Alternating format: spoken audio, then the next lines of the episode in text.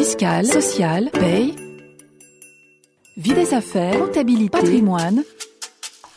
RF Play, RF Play, la chaîne de la revue fiduciaire de l'information à la formation. Les petites histoires de la cour. Aujourd'hui, dans les petites histoires de la cour, nous allons vous raconter l'histoire d'un salarié lanceur d'alerte licencié un peu trop vite.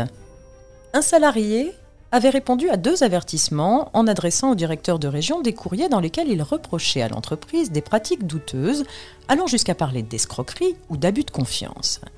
Il avait parallèlement déposé plainte contre le responsable de son agence.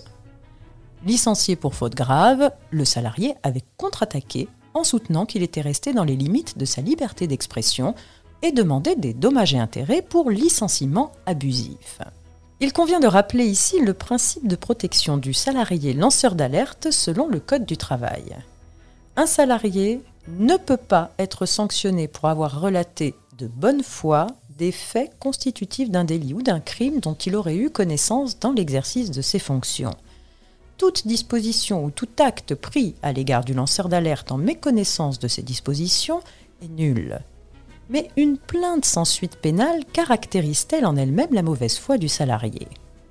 Réponse positive pour la Cour d'appel de Besançon qui a rejeté la demande du salarié en paiement de dommages et intérêts. Elle a retenu en effet sa mauvaise foi, estimant que les faits pour lesquels l'intéressé avait déposé plainte n'avaient pas donné lieu à des poursuites pénales et qu'il ne pouvait ignorer que cette plainte allait nécessairement déstabiliser son agence. La Cour de cassation n'a pas suivi ce raisonnement.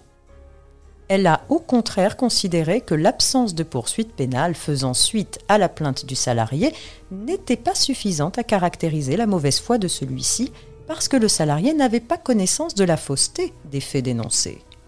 Le fait que la plainte soit de nature à déstabiliser l'entreprise est sans importance selon la Cour de cassation. Un salarié ne peut pas être licencié pour avoir déposé une plainte sur des faits connus dans l'exercice de ses fonctions, sauf mauvaise foi. Celle-ci ne peut pas résulter de la seule circonstance que les faits dénoncés ne sont pas établis.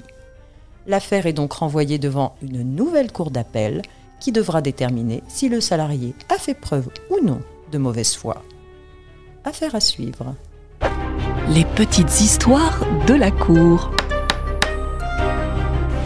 Retrouvez tous les podcasts de RF Play et plus encore sur rfplay.fr.